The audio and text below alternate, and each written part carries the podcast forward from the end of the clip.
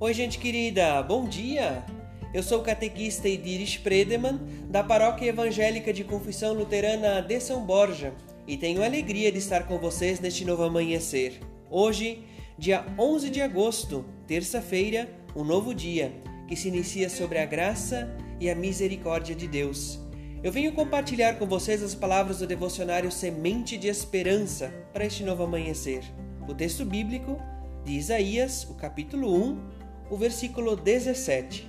Nos diz assim o escrito sagrado: Aprendam a fazer o bem, busquem a justiça, acabem com a opressão, lutem pelos direitos dos órfãos, defendam a causa das viúvas, aprendam a fazer o bem.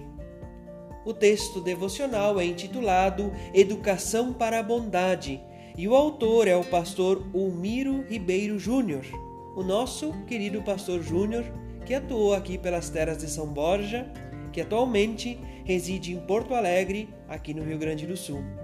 Nos diz assim o pastor Júnior: A vida de fé comprometida é um aprendizado contínuo, ou seja, necessita de um processo educativo que capacite as pessoas a construir a vida com dignidade, ética e com valores cristãos de forma simples, formar pessoas com bondade.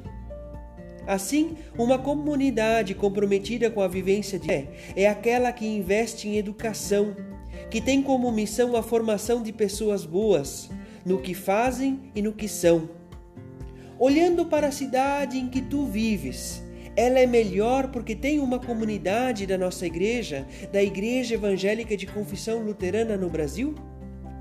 Assim, a tua cidade tem mais solidariedade, justiça, transparência e, consequentemente, menos criminalidade, corrupção, miséria e abandono? Qual é o papel da vivência da tua fé, da tua comunidade na construção de um mundo de paz e justiça, iniciando pela cidade, pelo bairro, pela comunidade onde tu vives?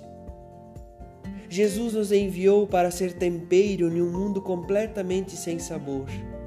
Jesus nos enviou a ser luz numa sociedade aonde as trevas pairam.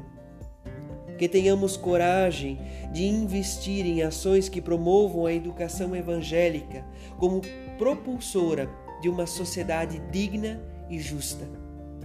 Felizes as pessoas que têm fome e sede de fazer a vontade de Deus, porque eles e elas serão plenamente saciados. Deus guarde o seu dia, sua família, a sua casa. Deus guarde a sua vida em Cristo Jesus. Amém. Abençoado dia, gente querida.